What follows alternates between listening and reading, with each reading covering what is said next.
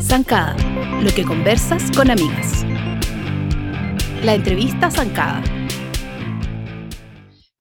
Hola, soy Pati Leiva, bienvenidos a un nuevo episodio del podcast de Zancada. Hoy me acompaña Florencia Lamura, Flor, Flor Furiosa. ¿Cómo estás?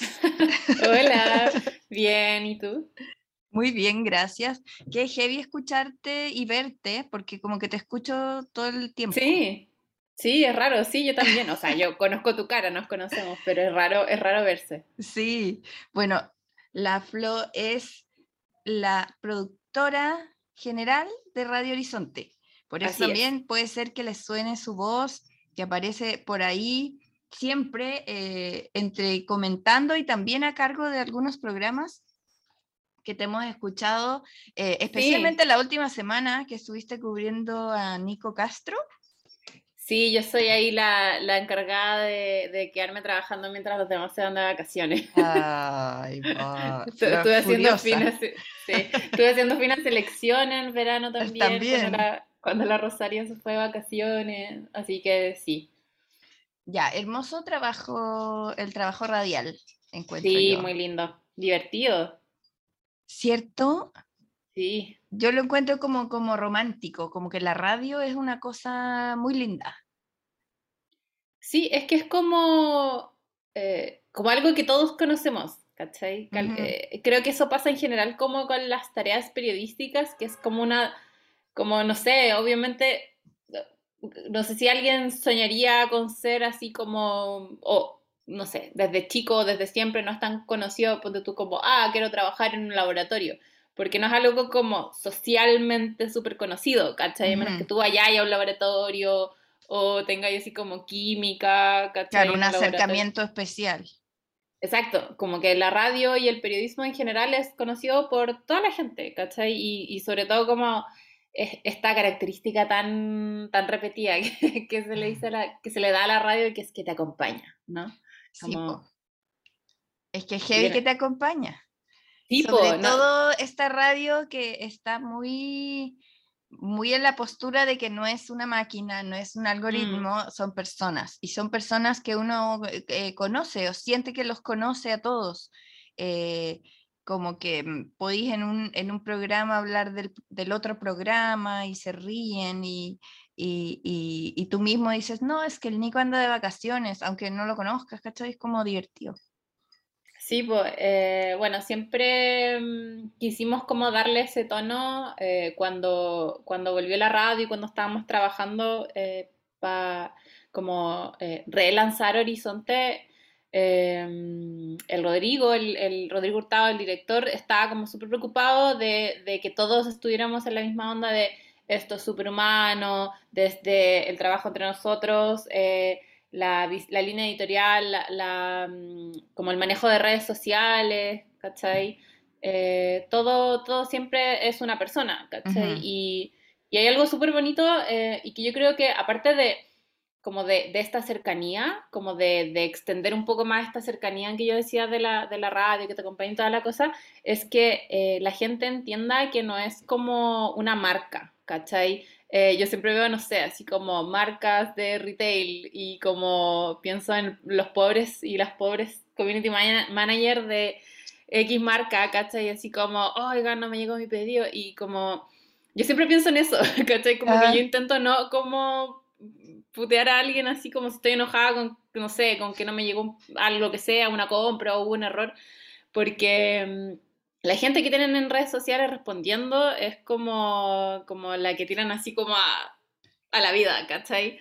Eh, entonces, bonito, ponte tú, cuando pasan algún error, ¿cachai? De tipeo, nosotros decimos así como, ah, mira, jaja, tengo sueño, es lunes, ¿cachai? O, o no, la gente misma gente nos dice como, oigan, hay un error acá, o eh, saben que escuchan mal la radio, y nosotros como, ah, ya, gracias por avisar, ¿cachai? Como... Mm, Bacán. Eh, como que no hay una fiscalización como encima así mala onda, ¿cachai? Es que, claro, es como dices tú, no es como una marca o, como un servicio, como, oiga, eh, eh, no me atendió bien el, claro. el posteo. El posteo tiene un error. sí, sí. Reclamo. No, son, es cosas, son cosas que pasan. Si al final. el eh, público horizonte es brutal. Es como, como, como una, una persona extra trabajando. Sí, es bacán.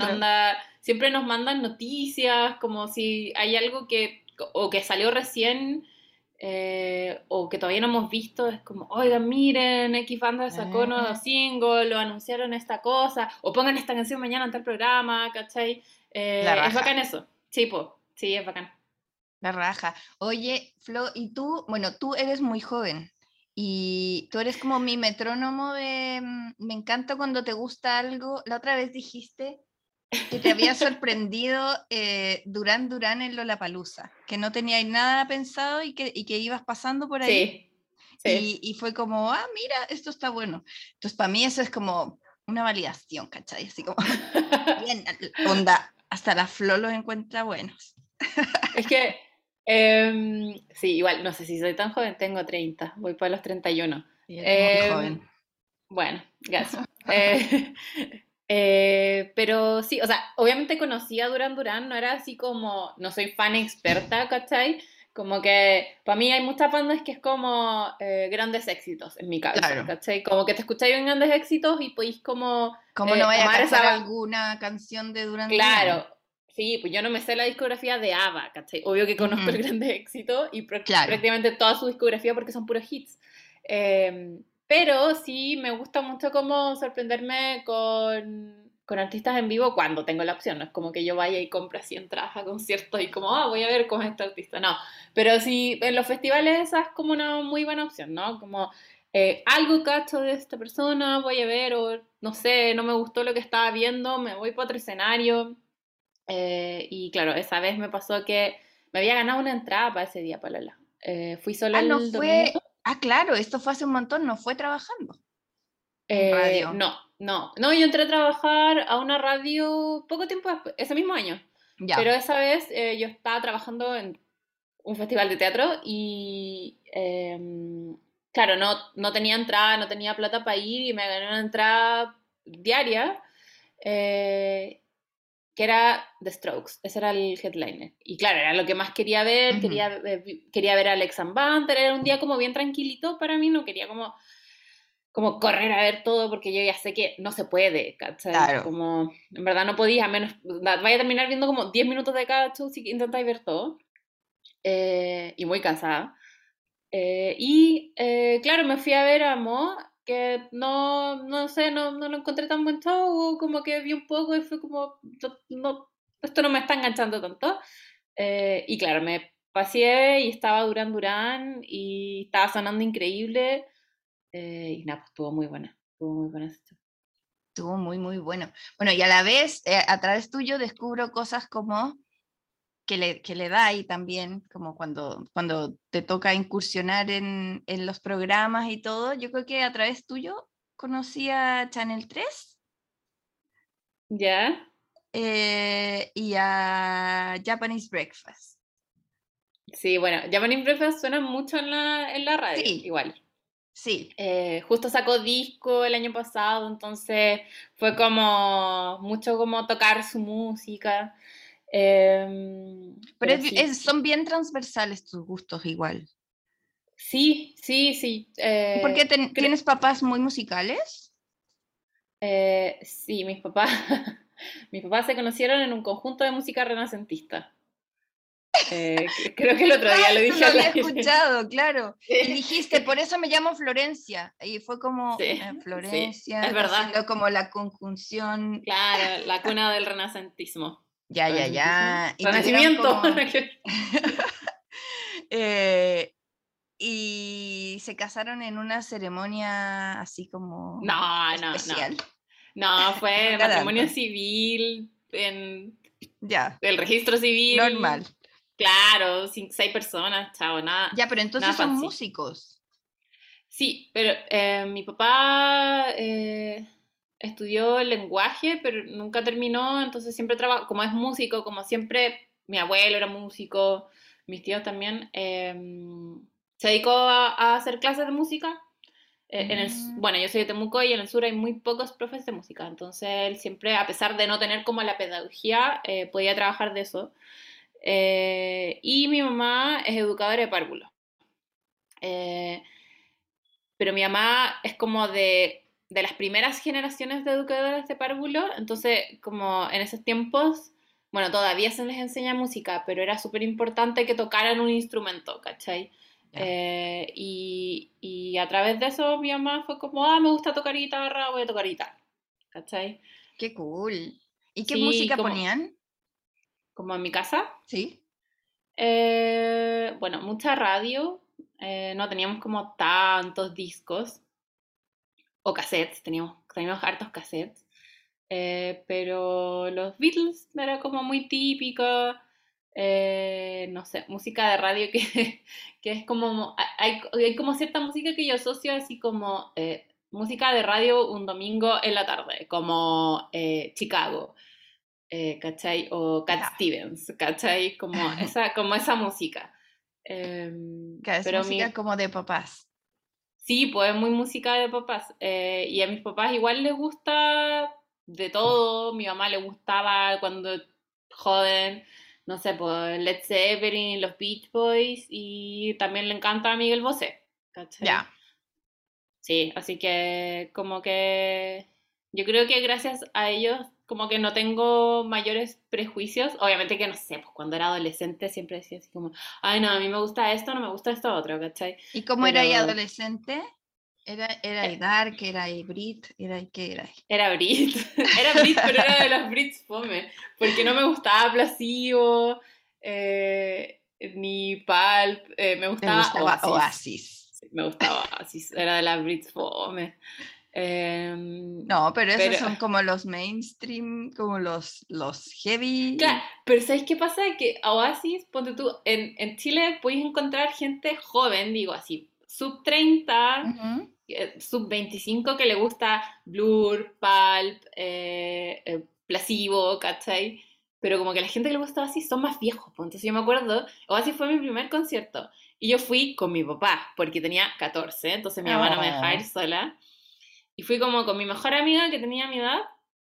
Y yo creo que era la, la persona más joven con mi amiga en, en el velódromo en ese momento. Así como Pura gente que yo conocía que le gustaba así 30, 27, ¿cachai? Como el promedio, y, siempre me he fijado, onda, ¿cuántas veces ha tocado así acá en Chile? Bueno, tres, yo fui a dos. La otra vez también era así como, yo tenía sus veintitantos y, estaba con una amiga que tenía, tiene como ocho años más que yo, eh, y todos así como 45 para arriba. Ah, como señores como con traje viniendo de la oficina, pero así. Entonces era como muy como, oh, no era para nada como un... Soy un alma vieja. Sí, no era para nada como una escena de fans como de tu misma edad, ¿cachai? Como que cuando yo era adolescente estaba de moda My Chemical Romance y Panic at the Disco, todas estas bandas emo que están como, como que tienen como un revival ahora. Y a mí no me gustaba nada de eso, ¿cachai? Y como que entonces era como muy fuera de lugar, ¿cachai? ¿Y odiaba a Blur? Eh, sí, o sea, igual me gustaban, pero yo era muy así como, como que lo defendió así a muerte, ¿cachai? Ahora es como, no, ya, chao. Me da lo mismo y escucho lo que sea. Como que lo, lo encuentro muy tonto. Me acuerdo que cuando salieron los Arctic Monkeys, que salieron así en mi plena adolescencia, cuando yo tenía como 10 como 14. Eh, Alex Turner tiene como 3 años más que yo. Eh, yo no los escuché, porque me acuerdo que Noel dijo así como, no, a mí me carga, no, que como pésima banda, los, los puteó y... Deben ser malos. Sí. yo dije, no, los voy a escuchar. Y después un amigo llegó y dijo así como, oye, son súper buenos, escuchémoslo. y yo como ya, así es Escondía. Bueno, yo, era, yo era Team Blur. Ah, Habíamos peleado, Flor. Sí, yo creo que sí, sí, yo creo que sí.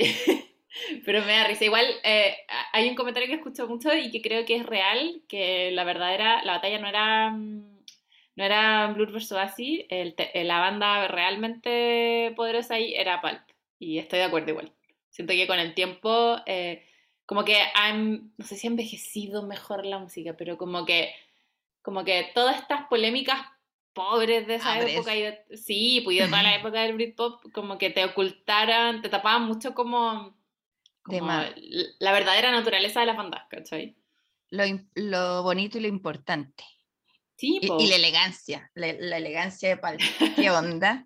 ¿Fuiste, a la, ¿Fuiste a la cúpula cuando vinieron? No, no los he visto. Eh, te juro que es de mis favoritos, así como top 5. Ay, hagamos eso, dime tus top 5 conciertos. Ya, pero tú dime la vida. tú partiste, tú partiste.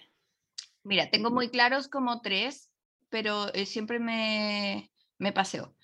Eh, Kiss, que no era mi banda favorita, no lo es, pero el concierto es una hueá así. Es que eso, es, eso a mí me encanta, como. Sí. Eh, creo que va de la mano con lo que, como lo que hablábamos de Durán Durán, ¿cachai? Como, mm. obvio que son una banda increíble, pero como cuando una banda suena aún mejor en vivo, es como, wow. Sí. Entonces está Kiss, está Bruce Springsteen, que también, sin ser súper favorito, fui con, con respeto por lo que iba a ver y curiosidad y todo. No sé, yo crecí en los 80 en México, Bruce era lo máximo. Y tremendo show, así qué manera de darlo todo, lo amo, lo quiero, siento cariño, afecto real por él. Él es como el mejor eh, amigo de todo el mundo, es como demasiado simpático. Es que es como, bueno, no, lo máximo. Un buen cabro. Em, un buen, cabro, un buen tío. Eh, a estas alturas. A estas alturas. Eh, por supuesto, David Bowie, la única vez que lo vi, en 97, que fue increíble. Y, y, está Pulp, está Pulp ahí y, y luego, mira, ahí junté los cinco más ordenadamente que otras veces porque te digo, esos, esos primeros los tengo muy, muy, muy segura. Y Nine Inch Nails, hace 14 ah. años, porque yo estaba ah, embarazada de mi hija Bárbara. Ah, ¿no fue el de Lola Palusa? No, fue antes, porque fue en Movistar y tenían un, diseño de escenario que eh, te, volaba la cabeza, así como, como que había una malla y sentías mm. que estabas viendo, no sé, como que la realidad era eso, como que tú estabas ahí adentro de una tele, no sé, loquísimo y todo como con luces. Creo que tiene, tiene el nombre así, esa gira, como Light, no sé qué. Y fue la cagada, fue así como... Fue, una racha de conciertos muy chora porque ese mismo tiempo vino como R.E.M. Ya. Cuando ganó Obama, entonces como que me salía a escuchar la radio y volvía y decía cosas. Y cerca de, ese, de esa fecha fue también eh, este de Nine Inch Nails, que, que la cagó así como demasiado bueno, demasiado bueno. Y bueno, hay muchos que me gustan más, pero esos yo diría que son como, como que qué suerte haber estado ahí, ¿cachai? ¿Y tú? Sí. Eh, uh, a mí siempre me cuesta elegir mi favorito de todos porque soy como demasiado volátil. Eh, pasa como por etapas, como algo es mi, es mi cosa favorita ahora y en ah, no. sí. ya, pero eh, nos da un, un, una pincelada un estimado, de sí. Eh, Garbat en el Capulicán, el primero en Chile, creo. Porque después volvieron, hicieron dos fechas. Eh, y también los fui. Vi y me encantaban. El del PET, es que fue como el 2012, ponte tú. Y mm, yo fui acreditada, trabajaba como para un medio chiquitito, estaba en la U en ese tiempo. Eh, y, y, me paré a escucharlo onda, al final de la cancha. Bueno, el Capolicán se escucha bien como de todos lados, pero fue así como, onda, como que peina para atrás. Así como, ni cagando pensé que una banda podía sonar tan bien, como, como en un lugar tan chico, como, como, como así de potente. ¿Cachai?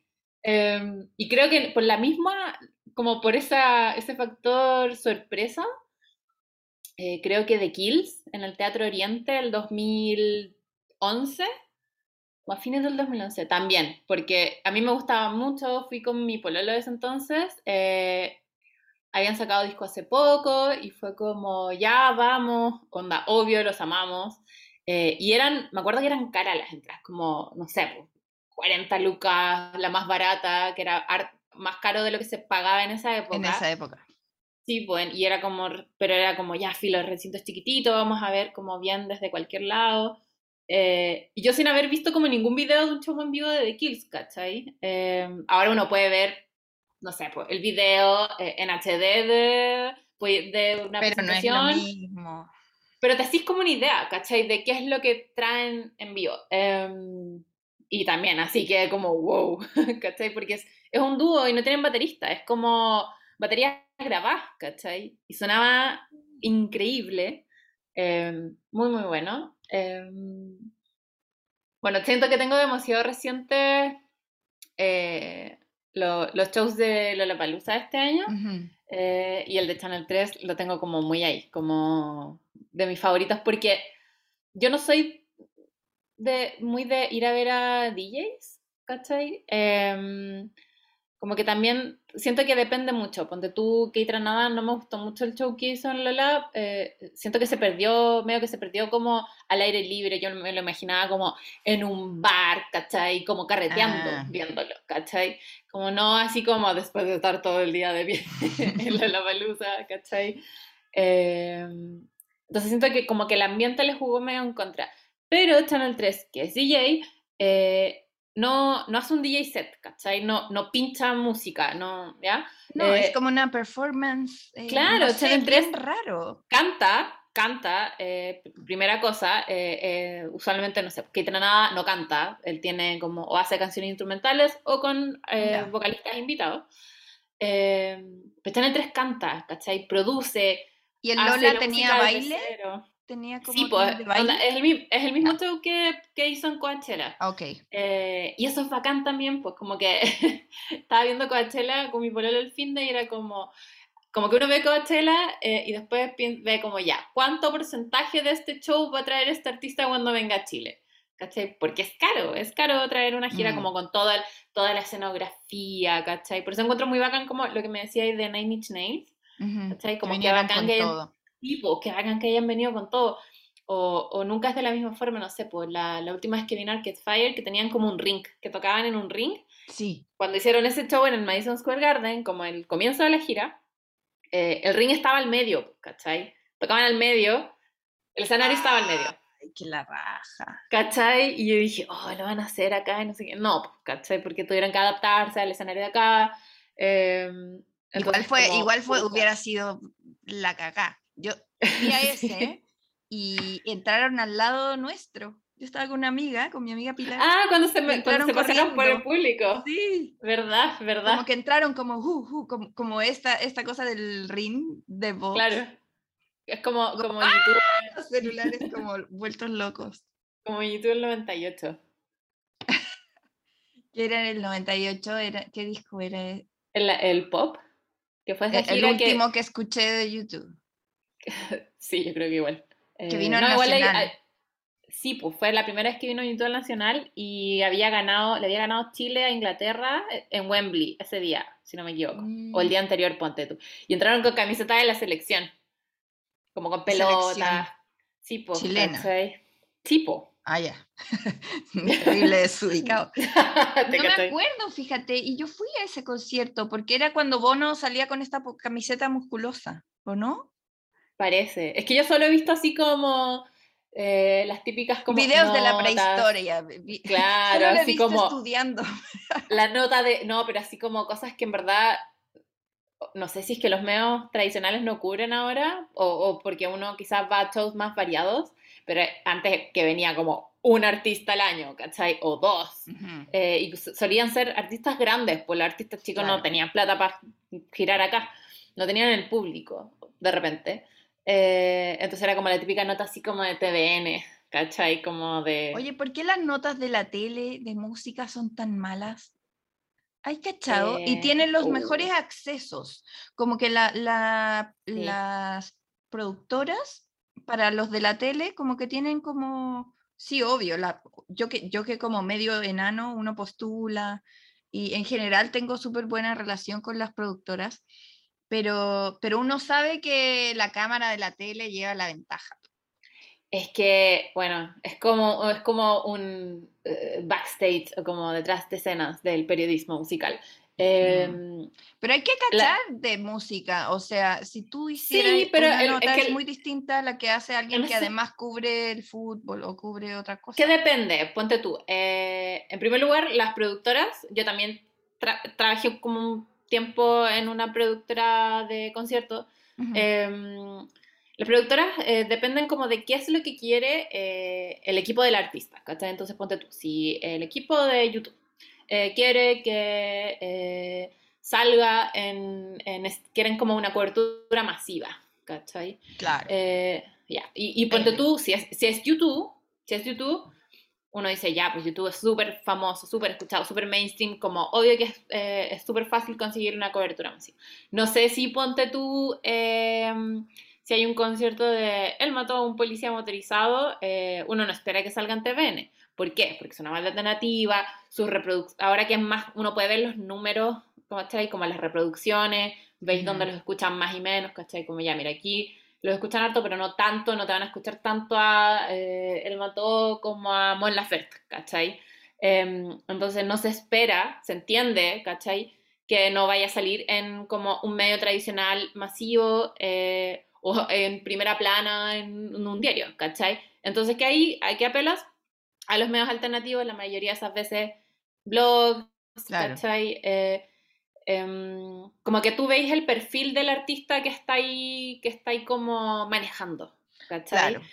Entonces, obviamente, eh, si, si, un medio quiere cubrir cierto concierto, si un medio, digo, tele, ¿cachai? Quiere cubrir cierto concierto, va a ser así como, obvio, ¿cachai? Pase por acá, eh, pongan las cámaras en el mejor lugar, ¿cachai?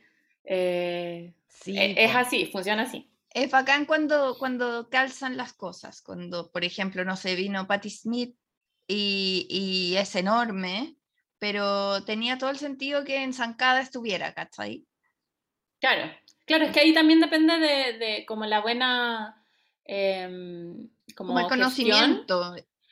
Claro, como la buena gestión, que, que hagan como la gente de prensa, porque de repente a veces pasa, eh, como, o que decís como, ya, pero ¿por qué este medio es el medio oficial de esta banda que uno, sabe que, no sé, ah, no, no, como que no lo he visto como tocar nunca? Pero de repente es porque sabéis que eh, ambas partes estuvieron de acuerdo eh, y a cada uno le conviene esta asociación, aunque haya como más, aunque editorialmente haya otro más adecuado, ¿cachai? Porque, no sé, pues ya, este medio tiene alcance en tal público, en tal ciudad, ¿cachai? Como en tal eh, rango etario, ¿cachai? Ahora es súper difícil, siento yo, porque hay mucha música que, que como que antes la, música, no sé si era más fácil como encajarla en cierto, ¿cachai? Como esta, esta música es para esta radio, ¿cachai? Ahora es como... Eh, chuta, ¿cachai? Como que no sé, ponte Claro, como Rosalía es pop. Claro, Rosalía es súper pop porque es súper escuchada, pero, pero el, último disco es tan pop de sonido, ¿cachai? Eh, es como pop radial, así como para sonar como en las radios, como, claro, como, ¿en qué, radio, ¿en qué radio suena? Es folclórica. claro, como Harry Styles, em, suena en eh, Radio Disney, eh, en los 40 y en Radio Center, ¿cachai? Porque abarca muchas abarca, muchos perfiles, ¿cachai? Como que a pesar de ser súper, hiper, hiper masivo, eh, tiene como, está como, como que se junta, anda muy de la mano como con el indie, encuentro, ¿cachai? Entonces es difícil, es difícil. Es difícil, porque también si definiéramos ahora Radio Horizonte, igual hay pop, igual hay rock, igual hay indie, y no, no es solo indie, ¿cachai? También hay como, como unas eh, fronteras nebulosas. Claro, es que la radio, como en el fondo la, la radio Horizonte es alternativa y eh, ponte tú, no sé, si yo te digo David Bowie, David Bowie es lo más pop que hay hoy, ¿cachai? Porque tú te pasáis por la radio y todas las radios tocan David Bowie, ¿cachai? Todo el mundo conoce a David Bowie. O sea, ya hasta los jingles de la tele. Claro, los comerciales, ¿cachai? Eh, pero David Bowie era un artista alternativo para su época, ¿cachai? Claro. Eh, bueno, bueno, no sé si los Beatles fueron alternativos, fueron siempre super pop, pero eran como, como contraculturales, ¿cachai? A lo que había en la época. me acordé que la otra vez, el, día, el primer día de la Lollapalooza iba en, la, en, la, en el metro, me subo al metro y hay como un tipo joteándose una mina y le dice como, eh, ¿cachai a David Bowie? y ella le dice, no. No. Iba con una amiga y dijo, ¿qué? Como que le gritó en la cara así, ¿qué? Y me dijo, no, dijo, no, si más loca, yo creo que si lo escucháis, más lo cacháis. Y así como. le dijo, oh, va a estar ahora en Lola. Claro. Te invito. No, pero igual que Brigio, como que yo entiendo y, y, sé que, no sé, pues los cabros de 12, 15 años no tienen por qué saber como qué son los Beatles o su relevancia cultural. Lo van a saber en algún momento, ¿cachai? Pero están en otra, como uno estaba a los dos años, ¿cachai? Em, pero igual, oh, ahí te sentís vieja. ahí como, ¿cachai? Y no era, no era, no sé, pues tenían veintitantos. ¿Cachai? Eran como mayores de edad. Ya, pero no, no ¿dónde estaban encerrados esos niños? Es que igual es que yo creo, papás. yo creo que como nosotras somos súper fanáticas de la música y nos movemos como en ambientes musicales, de repente uno cree que esto es como, esto es como algo que todos saben, ¿cachai? Como, esto es un disco que todo el mundo ha escuchado y de repente salís como de cierta sí, pues, como... Es muy fácil caer en, en, mirarse el ombligo, como... Cuando yo la otra vez, una vez fue como... Em, Ah, bueno, cuando San, San Vincent, volviendo a esto de como los shows que traen a Chile, eh, me acuerdo que estuve en, Coachella, no sé si fue Coachella o otro festival, diría que Coachella, eh, el 2018 y eh, con un show increíble, así como un escenario gigante, ¿cachai?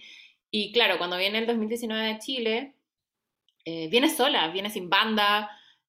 Viene con su guitarra. claro, viene con su 15 guitarras, ¿cachai?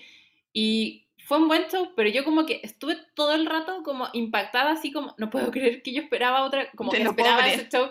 Claro, y era como, oh, como, yo así en primera fila y como, no sé si decepcionada. Oh. Como no de ella, ¿cachai? Pero como de, como de, no sé, pucha, que lata, claro, como pensar que, que es caro para ella. Claro, pues caro, o no sé, pues cuando Phoenix trajo la gira del Te Amo, tenían como un espejo gigante que era, lo ponían en el piso. Entonces como que reflejaba las luces para atrás, no sé, era como muy, muy bacán, visualmente era así muy lindo, y era como, ¿qué onda trayendo un espejo de, no sé, 15 metros, ¿cachai? Eh, no sé, en barco, ¿cachai? Como a Chile. Claro. Eh, era... que reproducirlo acá, yo creo, esas cosas tan grandes y qué difícil. ¿Sabéis quién se la jugó heavy? Eh, David Byrne.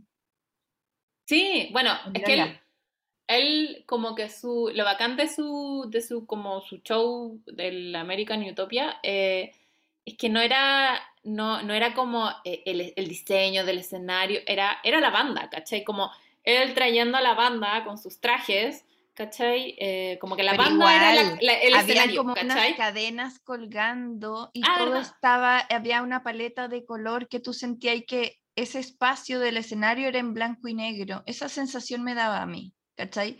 Como, como estoy, como me engañan los ojos. Como todo esto está color y ellos están diferentes, son como, están en otra dimensión. Igual está como todo el tema de, que obviamente es un show diseñado para interior, eh, de noche, todos los shows están diseñados para hacerlos de noche, entonces como cuando los pones en un festival, que, igual es algo que realmente la gente no sé, así como, oh, no sé, ¿por qué ponen a David Byrne que como, como que falta de respeto ponerlos ahora? Eso, gente, también es como por la cantidad de gente que los escucha en cada país, ¿cachai? Entonces, y por las disponibilidades de los artistas, ¿cachai? Como por si en estos festivales que son simultáneos Chile, Argentina, Brasil, ¿cachai? Como que tienen que volar claro, hay el otro que lado. tantos enroques. Sí, pues, entonces... Bueno, eso que dices, lo noté eh, la diferencia de Idols. Oh, acá lo vimos de día. Eh, y en Coachella estuvieron de noche y fue como, ay, quiero verlos de noche. Sí, sí, sí, igual, como que era como pucha y súper poca gente. Igual yo vi el show de Idols en Coachella y era fome el público, pero ah, pero es que todo, todo el público era fome porque no son latinos. Claro, como que, o sea, yo tampoco encontré que como que en particular ese, el show de Idols en Chile fuera así como, ah, el público se volvió loco, dije, es una tacada de Idol, ¿cachai? Como es una tacata punk, podría, podría ser aún más frigio. Eh, pero claro, viéndolo así como gringos, fue como, oh, qué fome. como, y vi mucho. Me, me, pasó viendo muchos como públicos, así como mostraban a la gente en la primera fila, como no hay nadie cantando la canción, como, oh, los odio. Bueno, pero así es lo bacán y por eso vuelven, yo siento. Como, como que debe ser muy freak siendo un gringo o, europeo, eh, llegar y encontrarte con esta gente que es como decir, ¿y de qué me conoce? O sea, como tan lejos, tan chico, eh, y, pero prendidísimos. Sí, pues, bueno, como que siempre lo dicen. Eh, sí, yo les creo. Sí, yo les creo, como cuando dicen que, que sus públicos eh, son así como Argentina, Chile son sus favoritos, o, Brasil también, ¿cachai? Como... Es como, yo creo que también está, es como el paquete de, de como eh, el buen público, así como, como que son la banda más famosa del país en, todo, en todos los países latinoamericanos. claro. Ah, ¿cachai? Claro, y Chile eh, debe ser muy curioso porque es tan poquita gente, porque Argentina es, es tan inmenso al lado de nosotros que debe ser súper eh, especial también, también como, como un país tan chico, tan, tan en la punta, eh, que sepa todo de ellos, ¿cachai? Que sepa todas las canciones, que salte. Ay, qué bacán. Podríamos estar eternamente hablando de conciertos, eh, pero quiero cerrar con que como que me cuentes por qué te dedicaste al, al periodismo musical. Em, si esa era tu idea o no. todo partió con Oasis. Eh, no, yo eh, me acuerdo que, a ver, Oasis fue como mi primera banda favorita. Me acuerdo que antes me gustaba, no sé, mucho Coldplay, Robbie Williams. Em, como cuando empecé a escuchar así música, como yo a elegir qué escuchaba, Más que escuchar, que me gustara lo que escuchaba en mi casa. Eh, y Oasis fue mi primera banda favorita. Eh, y era época de Fotolog. Y yo me hice un Fotolog de Oasis. Y era como, fue como mi primera incursión periodística, así mirando para atrás. Em, como trabajando para Claro, como reporteando, claro, así como contando las últimas como contando las últimas novedades de la banda. Y era como muy bueno, porque era como muy busquilla, me metía así foros, no sé, italianos, ¿cachai? Como a buscar así como la foto de que lo vieron caminando en no sé dónde, ¿cachai? Me metía como, me metía a Getty Images y buscaba, así como ya, todas las bandas que me gustaban, así como ya, Oasis, Noel Gallagher, Liam Gallagher, y era como ya, foto del Liam caminando, no sé qué, pam, lo subía a mi fotolog, ¿cachai? Era como mi pega de todos los días, volviendo al colegio. Eh, y en esa época, cuando vino así como por Fotolog conocí a una amiga, la Clau, eh, y que, bueno, la Clau es la mejor porque la Clau tenía, tiene como 8 años más que yo, em, y ella estudiaba, quería estudiar periodismo, pero estudiaba inglés, porque tú había salido, estaba así como en ese rato en que no sabía bien qué hacer. Quería estudiar periodismo, pero como que sus papás no, no, no querían que ella estudiara periodismo, ¿cachai? Porque carrera súper como ya, que dicen que no es cesante, etc. Eh, y ella entró a periodismo, eh, estudió turismo. Sí, estaba estudiando turismo eh, como dos años después eh, estudió periodismo. Y nosotros decíamos como, oh, queremos estudiar periodismo, ¿cachai? Y como el sueño de estudiar periodismo y como escribir la música que te gusta y no sé qué. y ir a conciertos y toda la cosa. Em, y yo quería estudiar inglés, em, me acuerdo, eh, y bueno, ella estudiaba, había estudiado inglés, me hablaba como, como, tenía como alguien que me hablaba de la carrera y no sé qué, y en algún momento cuando estaba en cuarto medio fue como, eh, no quiero hacer esto, como que estaba como traduciendo un texto y dije como, no quiero que esto sea mi trabajo, ¿cachai? Que fome, eh, como que monótono. y ahí fue como, ¿sabes qué? Voy a estudiar periodismo, que era así como este sueño que en verdad nunca dije como, que es un sueño, ¿cachai? Como no, no es algo que en verdad me vaya como a dar de comer, ¿cachai? Eh, y cambié como todo mi enfoque y me acuerdo que postulé como a becas, ¿cachai? Em, eh, bueno, ya era, igual era una carrera humanista, yo estaba así como preparando como la PC humanista y toda la cosa. Em, y nada, pues estudié periodismo en la Chile, quedé en periodismo. Eh, y a mí lo que me gustaba significó venirte, venirte sola a Santiago. Claro, me vine, me vine a vivir a Santiago y, y, bueno, la Clau también era, como yo venía a los conciertos desde Temuco, no, no, podía venir a todo lo que yo quería ver porque, porque no tenía plata. Estaba todo. exacto, no era, cuando las entradas eran baratas, ¿cachai? Como, no sé, te sale 12 lucas la entrada, pero iba a gastar, no sé, 30 entre pasajes y estadía, ¿cachai? Y iba a faltar el colegio y no sé, ya, como que me gané varias peleas con mi papá. Eh, incluso me acuerdo que vendía chocolate en el colegio para cantar plata, para las entradas. Lo empecé a hacer cuando vino Radiohead y yo fui a los dos conciertos, entonces era así como necesito como todo el dinero del mundo porque hasta como no sé. Em, y la Clau era la amiga que me alojaba cuando yo venía a Santiago, ¿cachai? ¡Ay, qué eh, bacán, Clau!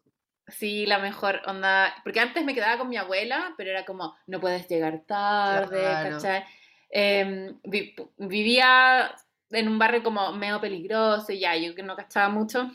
Eh, y mi amiga, la Clau, vivía en Ñuñoa. Eh, me dejaba la llave en el conserje y era como, mira, ya no voy a estar estos dos días, pero te dejo la llave, tú, duerme, saca comida y nos vemos en el concierto. Ya, dale.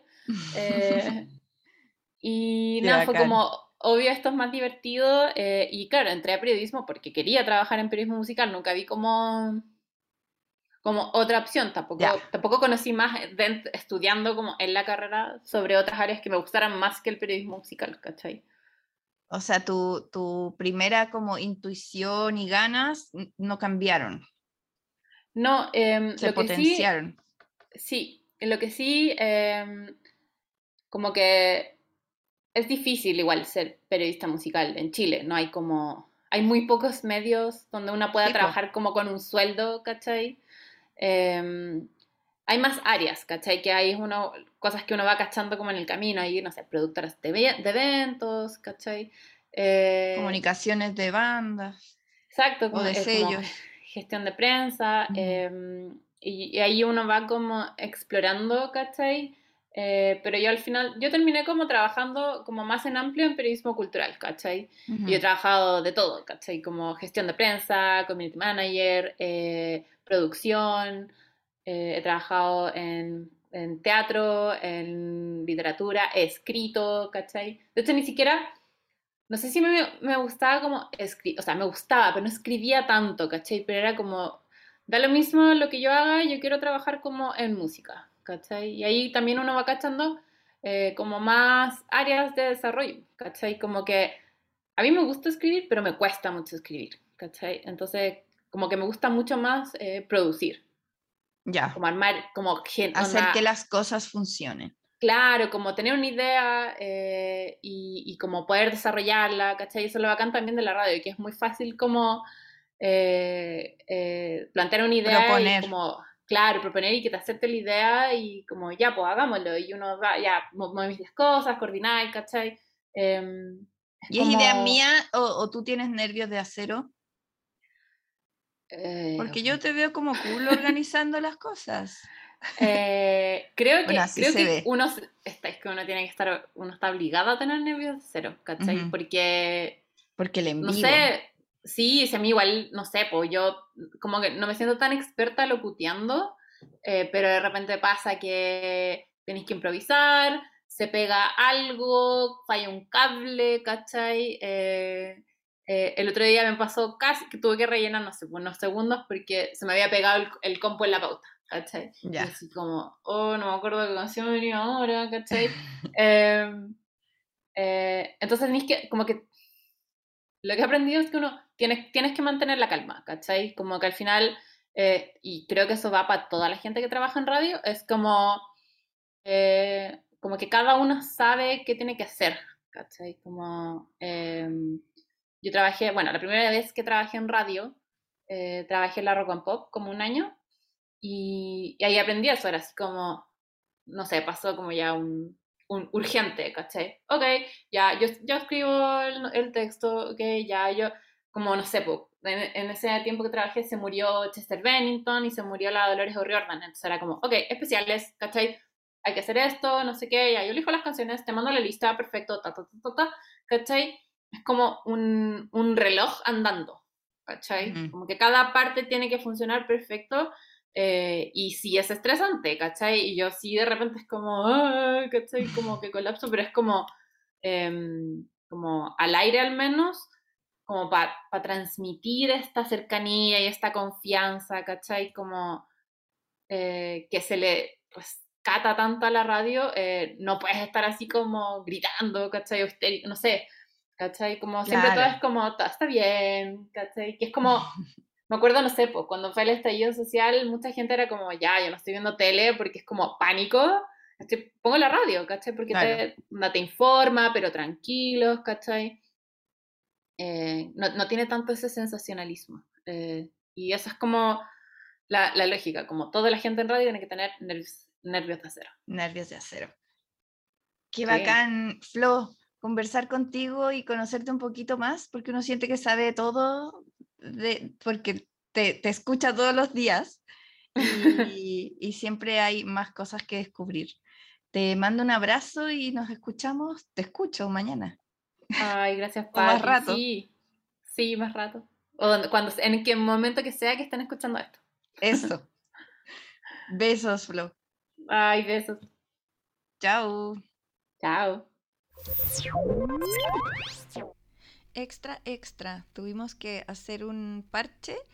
Después de lo que grabamos con la Flo, salió el lineup de Primavera Sound Santiago y es demasiado bacán como para no comentarlo. Así que le pedí a la Flo que nos deje sus impresiones y la vamos a escuchar ahora, pero necesitamos eh, hablar de esto porque viene Pixies, viene Bjork, viene Cat Power, Jack White, Beach House, Arctic Monkeys, Lord, Interpol, Phoebe Bridgers, Charlie XCX, Father John Misty, no, demasiadas cosas, eh, está muy heavy y estamos muy emocionadas. Así que aquí viene la Flo con su comentario y ahí sí, pasamos a la siguiente sección.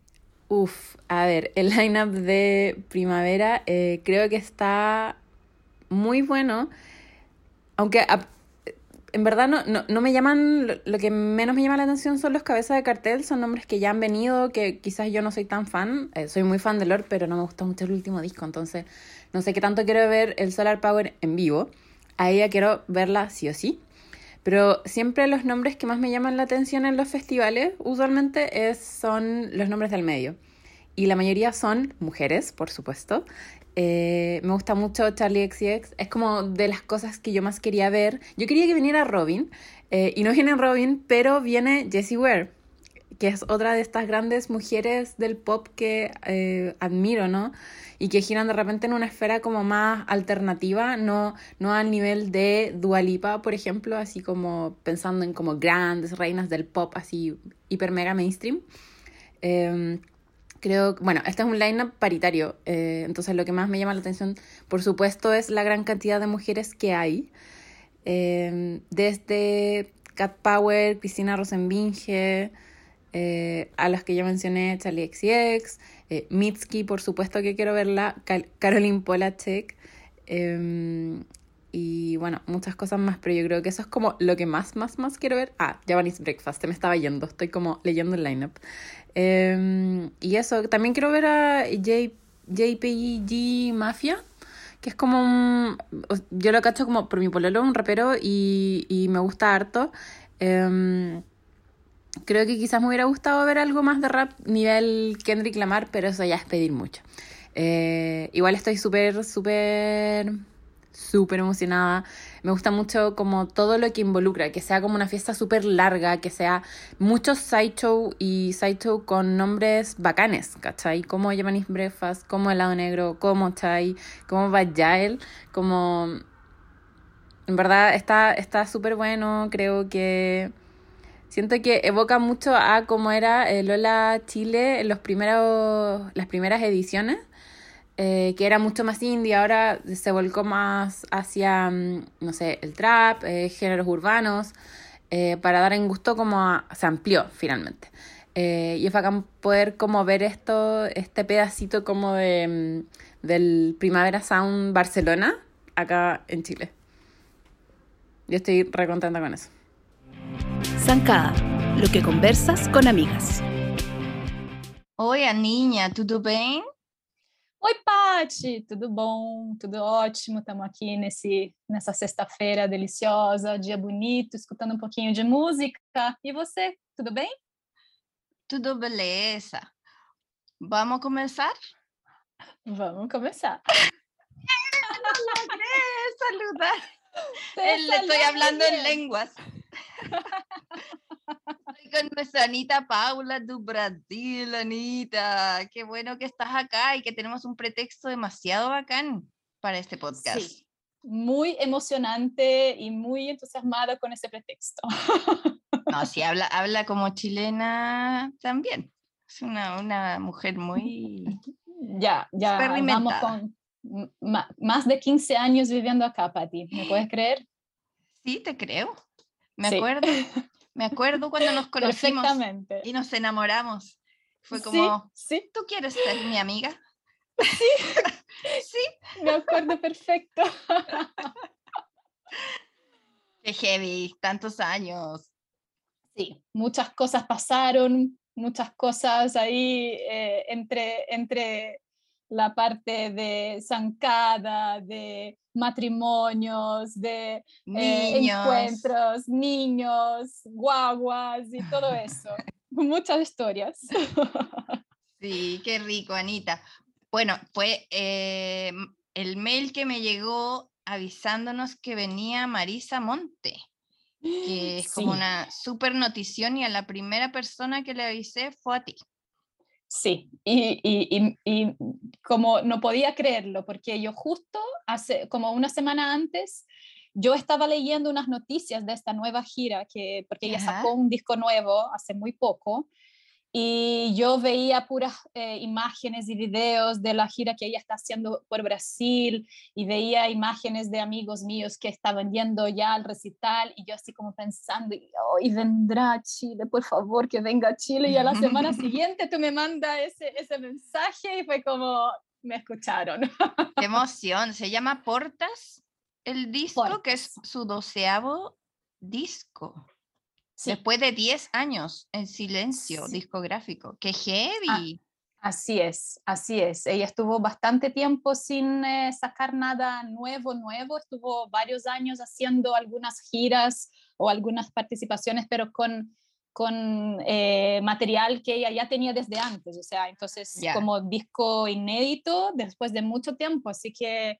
Wow. a, veces, a veces pasa eso, ya ha pasado más de una vez en su carrera que de repente pasa, no sé, tres, cuatro años sin nada y de repente viene con un material maravilloso, porque claro, en ese intertanto sigue investigando, produciendo, haciendo, haciendo trabajos conjuntos con otros músicos en Brasil, así que una, una muy buena sorpresa que vamos a tenerla acá en, en Santiago. Sí, viene el sábado 1 y domingo 2 de octubre al Así es. Eh, Teatro Nescafé de las Artes lo que es maravilloso porque es como verlo ahí.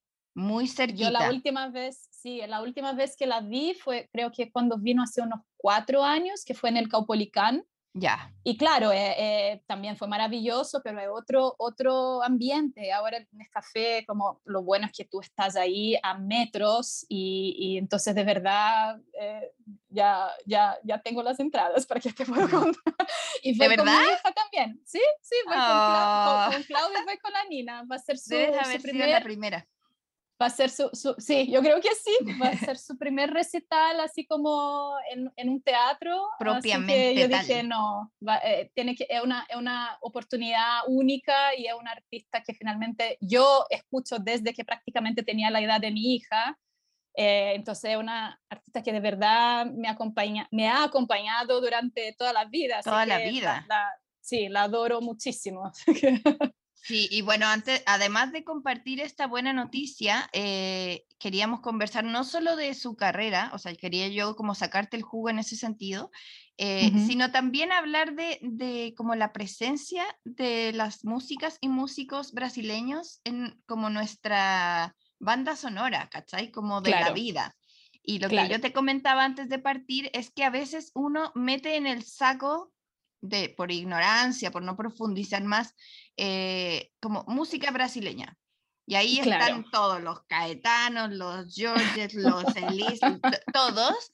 eh, y de repente tú me podís decir, eso nada que ver, esa era con esta otra, pero yo te voy a decir como los, las, los artistas que a mí se me vienen a la mente como de, de mi vida, de mi historia, porque mi papá vivió un tiempo en, en San Pablo, estudió, eh, entonces eh, siempre en mi casa sonó música brasileña y es como como que le encanta hablar portugués y siempre ha estado presente. Entonces, ya, como que en mi cabeza suenan como Elis Regina, ¿se pronuncia así? Elis Regina. Ya. Ella, Marisa Monte, eh, Joao Gilberto, le fascina, sí, Caetano Veloso, eh, Gilberto Gil. Sí. Em, y ya como de más grande, yo me metí como más en Sergio Méndez. Ah, qué bien. Y en Daniela Mercury. Y eh, algo que a mí me fascina y que tiene y que participa Marisa Monte es en Tribalistas. Ay, sí, un eh, tribalistas. super grupo, ¿no? Sí, fue una, una, un proyecto conjunto que Marisa Monte hizo con dos otros músicos maravillosos de Brasil, que uno es Carlinhos Brown, que es un músico de Bahía, pero que tiene una presencia súper fuerte, es el productor, eh, eh, él compone canciones, etc. Y el tercer integrante de los tribalistas es Arnaldo Antunes, que fue eh, durante varios años, él fue uno de los fundadores de una banda de rock que se llama Los Titans que no sé si se ah. escuchó acá, yo creo que yo sí, no los porque conozco. sí, es una banda de rock que nació ¿De los 90? empezó en los años 80 eh, y, e, y, para mí por lo menos es una de las, de, las, de, las, de las bandas de rock así que más, más, me gustan porque en los años 80 tenían una propuesta así como casi como medio punk rock, después se pusieron un poquito más pop, más así, pero Arnaldo Antunes, que es ese tercer tribalista, él fue uno de los fundadores de los Titans y estuvo como en los primeros, diría, 10 años de la banda y ahí como en los años 90 él ya se desligó y empezó a hacer sus proyectos eh, solos. Pero, en fin, volviendo un poquito a lo que tú, comentas, claro, la, los nombres que tú mencionaste son, yo diría, son los clásicos y los más conocidos, Elis Regina, João Gilberto. João Gilberto fue como es el nombre que creó la bossa nova junto a Tom Jobim, eh, entonces eh, ahí a, fines de los años 50, eh, y junto ya empezó Elis Regina, Gil y Caetano también ahí en los años 60, tuvieron mucha participación y mucha colaboración entre ellos también, entonces más que, aunque cada uno, y lo que, y lo que me fascina de la música brasileña en general es que aunque cada artista tenga una, un estilo o, un camino, siempre en algún momento se encuentran, hacen colaboraciones, hacen, hacen discos, participan en festivales, entonces eh, existe mucho ese intercambio y finalmente uno va influyendo en la carrera del otro. Y, Elis Regina, por ejemplo, una de las cosas más brillantes que ella tuvo en su carrera, ella no era, no, no hacía, no componía canciones, ella era una intérprete, pero ella eh, lanzó y dio visibilidad a muchos eh, autores que eran así como desconocidos y ella tomaba esas canciones y a través de su voz como que Iván Lins, por ejemplo, que es una persona que ya vino varias veces acá a Chile, que también es de esa época, Elis Regina grabó muchas canciones de Iván Lins y claro, y eh, de cierta manera ayudó a proyectarlo y a consolidar a, su carrera. Entonces ella, yo, yo creo que lo, lo, bonito de Elise, además de que tenía una voz maravillosa, es que ella también, ella era muy eh, conectada con eh, compositores como desconocidos y a partir de eso como los grababa y los, los catapultaba. Exacto, exacto. Y tuvo mucha colaboración, por ejemplo, Elis Regina con la Rita Lee eh, en los años 70, que uno, uno puede pensar, pucha, eh, Rita Lee como más rock, qué sé yo, y Elis Regina un poquito más bossa nova, samba, música brasileña más clásica, pero no, y de hecho ellas fueron muy amigas, muy amigas. Y, y, y grabaron canciones juntas y Elis grabó canciones de Rita Lee eh, y bueno, hasta que Elis falleció a comienzos de los años 80, pero tuvieron una, una, una, amistad muy fuerte. Entonces son cosas que uno a veces no, no se da cuenta. Eh, y, se traspasan a la música y al final resultan estos. Quiere decir, eso habla muy bien como de la escena musical de Brasil, como, sí, como que sí, se viera no competitivo, sino colaborativo.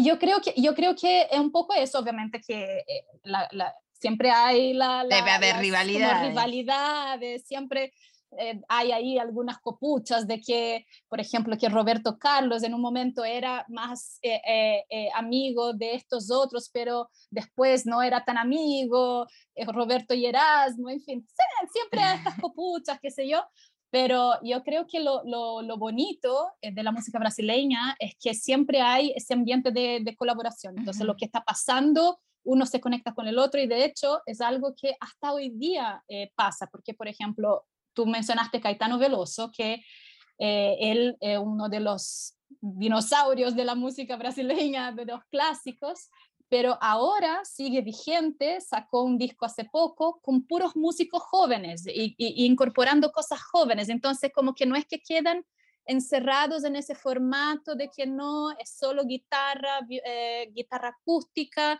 no, incorpora música electrónica y sus hijos le están eh, apoyando mucho, eh, producen sus discos, entonces como existe como una renovación y una propuesta de que siempre están conectados con lo que está pasando. Fuera como atemporal la música. Sí, sí. Y, finalmente yo creo que siempre hay como estos, eh, como que se nutren de lo que ya pasó. Entonces toman lo que ya pasó de repente y hacen como una relectura, por así decirlo. Entonces, por ejemplo, hay una generación nueva, reciente, de eh, cantantes, mujeres que tocan guitarra como bossa nova de forma maravillosa, pero son chicas así como eh, jóvenes pero que están tomando esa bossa nova que existió en los años 50, 60, la están tomando y la, y la están como rehaciendo un poco al, al, estilo años 2020. Entonces hay, hay, un poco de esa, esa, esa ola que va y viene y va y viene, y obviamente ahora con mucha influencia también de, de las músicas, de, de, los estilos musicales de, de, otros países, mucha colaboración también. Pero quién nos recomiendas? Ay, actualmente, mira, además de Marisa Monte, que obviamente fue lo que nos, eh, e, es lo que nos convoca y que obviamente ese último disco de ella está, está muy bueno. Eh, hay una cantante que me gusta mucho, yo tomé acá unas notas para que no se me olvidaran nada. Muy bien. Pero, por ejemplo, hay una cantante que se llama Seu, sería lo equivalente a cielo. Seu. Ella es fenomenal, a mí me encanta. Ella eh, sacó su primer disco, yo diría, hace unos 10 años más o menos.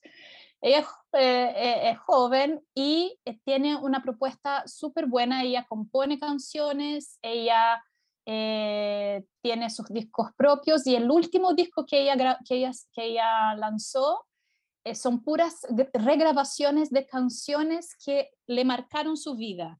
Entonces, por ejemplo, ella hizo una regrabación maravillosa, por ejemplo, de una canción de los Beastie Boys. Ella hizo una, ah, ella hizo una regrabación que me encanta de Criminal de Fiona Apple, que quedó, para mí quedó súper buena. Entonces, vale la pena investigar un poquito de SEO. Eh, a mí me gusta mucho, por ejemplo, hay una chica que salió hace, yo diría, máximo un año, que se llama Marina Sena, que es una cabra que es muy divertida ella es osada, ella es como, ella, ella es muy, muy entretenida y, y, hace una, una, una, música como también bien mezclada, hay algunas canciones que son más pop, son más samba, mete un poquito de rock, tiene una manera de cantar bien entretenida, entonces yo recomiendo Marina Cena de todas maneras. Y bueno, y hay, hay un montón de, eh, hay un montón de, no sé si se escuchó acá, que estaba con, salieron unas, unos avisos acá, ¿no? No se escuchó. No. perdón, perdón. Eh, ¿Me acordaste de las cansé de ser sexy? Ah, las cansé de ser sexy, las sí. amo. Y como que no han sacado más música, ¿sí? Sí, mira, em, hace tiempo que no, es, no, no sé de, de, de, ese grupo, no sé si no sé si están en Brasil o si están viviendo afuera, la verdad. Tengo que ser bien sí, bueno, Hay una de ellas que se casó con una actriz de Hollywood y vive en Los Ángeles. Ah, mira. Ah, mira. Con una de las de The L Word, ¿la viste? Ah, sí, sí.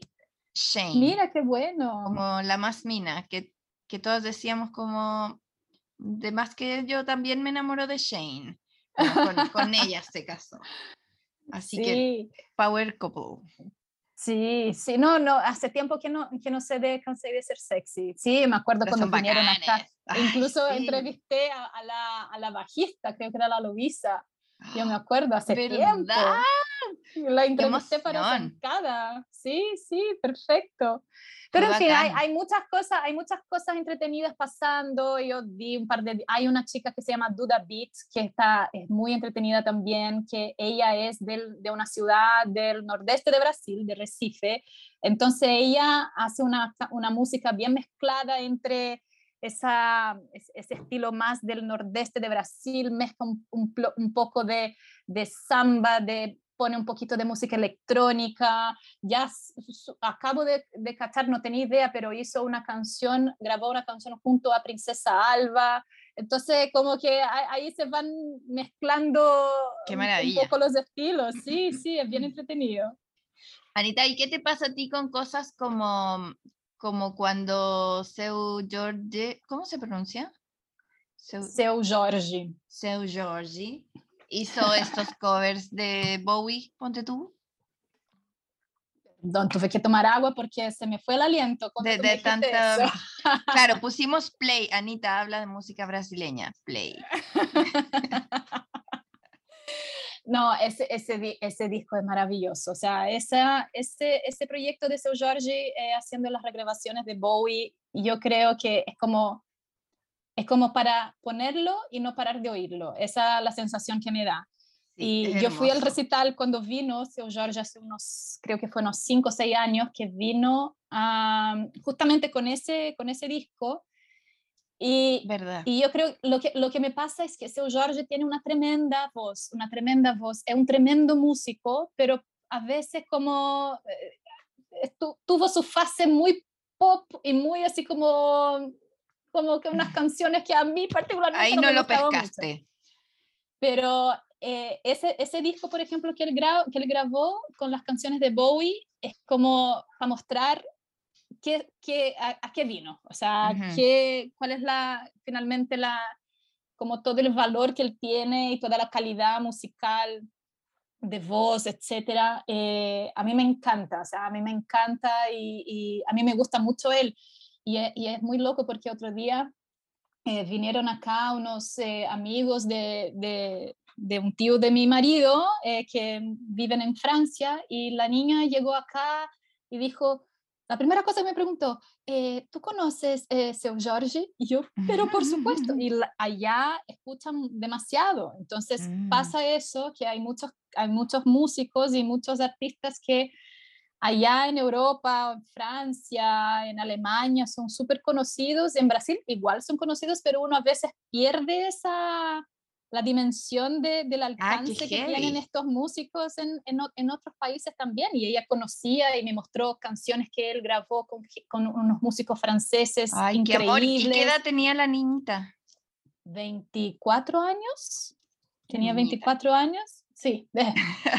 Y, y, claro, entonces le encantaba Seu Jorge y, y conocía mucho, entonces eh, como eh, eh, eh, entretenido ver eso, pero también tú, tú empiezas a pensar cuántos otros nombres de la música están siendo más conocidos allá que en, en Brasil, y eso me imagino que también pasa y pasa mucho acá con Latinoamérica. Hay muchos nombres que, que son conocidos en Europa, Japón, por ejemplo, que consumen mucho música latinoamericana y brasileña y que a veces acá uno no, no, no, tiene tanta, tanto conocimiento. Claro, no se valora como se valora afuera a veces. Claro, claro, claro. Oye, ¿te gusta Bebel Gilberto? Me gusta, me gusta. ¿Y ella es hija? ella es hija de, João Gilberto. Ya. Sí. Ella es hija, mira, mira el árbol genealógico de la, de la, de la, de la Bebel. Ella, ella es hija de João Gilberto y sobrina de Chico Buarque, porque su mamá, serio? sí, sí, su mamá es hermana de Chico Buarque, fue casada con João Gilberto y nació la Bebel Gilberto. Entonces ella tiene como Mm. los... eh, No podía no cantar. Sí, no podía no cantar. De hecho, ella vino también hace unos, hace unos 10 años, vino acá. era muy chistoso porque yo fui, yo fui a su recital. Yo, eh, eh, músico brasileño que viene para acá, yo voy al recital. Yo lo sé. Sí.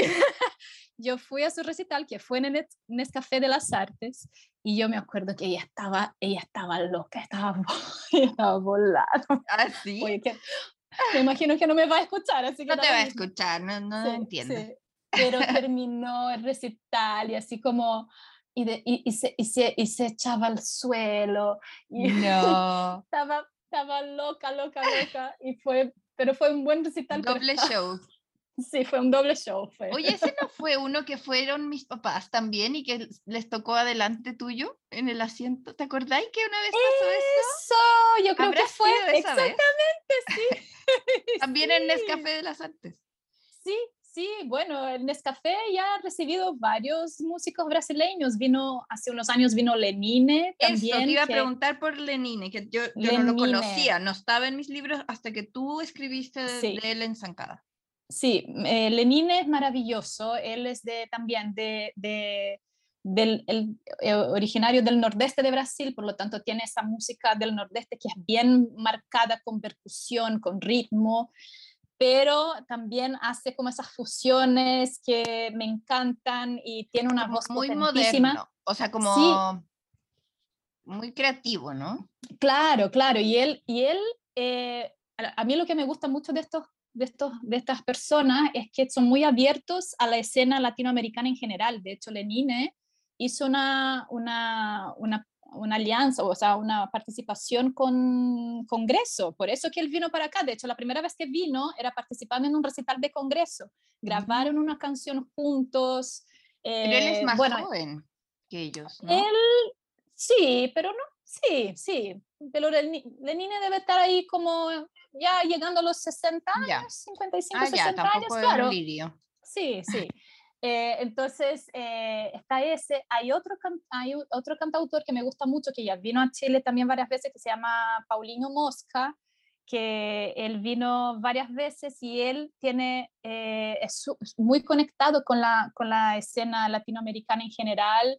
Él es muy amigo de Drexler, de Johansen, eh, ah, hicieron muchos proyectos juntos.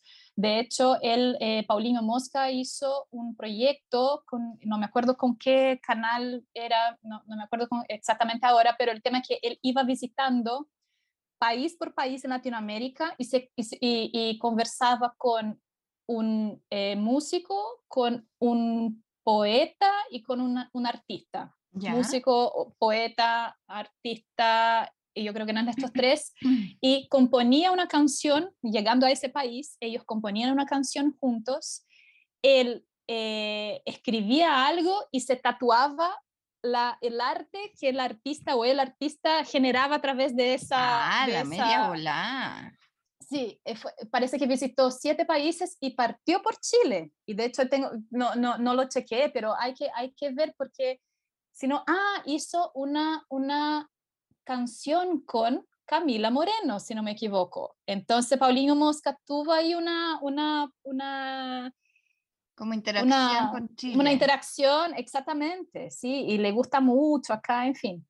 Y, y finalmente lo que me gusta son estos eh, músicos que se abren a, a, a venir acá a conocer más, porque lamentablemente allá en Brasil, y eso yo digo, o sea, nosotros conocemos re poco de la música latinoamericana genuina, o sea, Mm. conocemos lo que llega a través de Miami, pero eh, yo, por ejemplo, no sé, no, no, no, no conocía mucho de la, del rock latinoamericano hasta que obviamente empecé a, a, a- pololear con, con mi marido, que es chileno, pero antes de eso uno no, no, no, tenía mucha, mucha interacción. Conocía a Fito Páez a través de Paralamas o conocía más a la... Paralamas era como, como, fue como una banda que, que traspasó las fronteras. Sí, ¿Cuáles eran sus, sus, paralelos, sus, sus, compadres de esa época? De, que en Brasil. Era como pop, rock, o sea, como música más mainstream.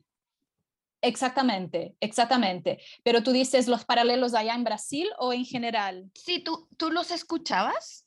Sí, muchísimo, muchísimo. Porque eran como los taquilla, en un momento eran como los jóvenes, los taquilla. ¿Quién, quién era equivalente a ellos? Sí, ellos partieron a comienzos de los años 80 junto con Titans, que es ese que yo les, comenté al comienzo. Eh, junto con, eh, hay un grupo de rock muy bueno también en esa época de los años 80 que yo creo que acá no, no llegó, que se llama Legión Urbana, que también tenía un rock de protesta porque Paralamas y Legión Urbana eh, son grupos que nacieron en Brasilia, en la capital de Brasil. Entonces, tenían desde siempre un rock como muy, como muy vinculado a la, a la, escena política y social. Entonces, como que canciones que, ya, por un lado agradaban ahí las chiquillas y los chiquillos, adolescentes, pero tenían un trasfondo ahí, mucha crítica social. Entonces, yo creo que en los años 80 pasó mucho eso. Eh, pero en paralelo también, o sea, Paralamas, Titás, Legión, y en esa época todavía seguía eh, Rita Lee, eh, así como en paralelo también presente, ya partió Marisa Monte, Marisa Monte empezó ahí con, también a mediados de los 80, fines de los 80 sacó su primer, su primer disco, Daniela Mercury, que tú, que tú comentaste, también es de esa misma época, pero obviamente con un estilo totalmente distinto. Sí, entonces, como que yo diría que esa, esa época como había mucha variedad, pero estaba muy fuerte el rock, el, el rock como más eh, de protesta allá, allá en Brasil, pero también con estas otras líneas así como más, eh, no, tan, no tan rockeras y más pop, más samba, más carnaval, qué sé yo. Pero eh, es que es como infinita, infinita la, la música en un país tan grande y tan rico que yo creo que vamos a tener que hacer otro episodio, Anita. Sí, es que una cosa va llevando a la otra, sí, una cosa va llevando a la otra y como yo, yo, yo pensé en estructurar un poquito como la, las ideas, pero la verdad es que una cosa va... O sea, con una, como no hubiéramos dicho Marisa Monte y ya teníamos tema, que nunca nos ha faltado, Anita. Así es, así es, así es. Pero, pues, pero lo, entretenido es eso, o sea, es ver finalmente, eh, por ejemplo, a raíz y volviendo al tema central que es Marisa Monte, es ver cómo finalmente se dan estas colaboraciones eh, entre, entre los artistas y que y lo, encuentro, lo que encuentro lindo es que ahora Marisa Monte, eh, los tribalistas, por ejemplo, Carlinhos Brown, qué sé yo, ahora sus hijos, que ya tienen ahí cerca de 20 años, ahora están empezando a producir con ellos, y más que mm. simplemente participar tocando en la banda, sino que hacen la coproducción de, de, los discos, de las canciones, componen canciones. Sí, o sea, ahora, no sé, el, el, hijo de Carlinhos Brown es, un chico así como súper talentoso que compone canciones que Marisa Monte graba y que incluso, no sé, Gil graba. Entonces, es como que una cosa empieza, siguen alimentándose y ojalá eso siga por siempre. Súper. Qué, buenas, qué buenos datos. Vamos a investigar. Nos quedamos con muchas anotaciones de, de nueva música y bueno, y siempre escuchar esto, que es un agrado volver a Bossa Nova y la samba. Sí, sí, sí. todo eso. un agrado, es un agrado para los oídos. Sí. Gracias, Anita. Muito obrigado por todo, Anita. Te breve, eu te amo muito. Pati, muy, muito obrigada a você. Lo pasé muy bien. Y quiero otra oportunidad para que hablemos más portugués. Sí, para mejorar mi spelling de, de, Google Translate. Pero estás muy bien, ¿ah? Está muy bien. Vamos bien. Besos, Anita. Chao, chao. Un beso para ti, chao.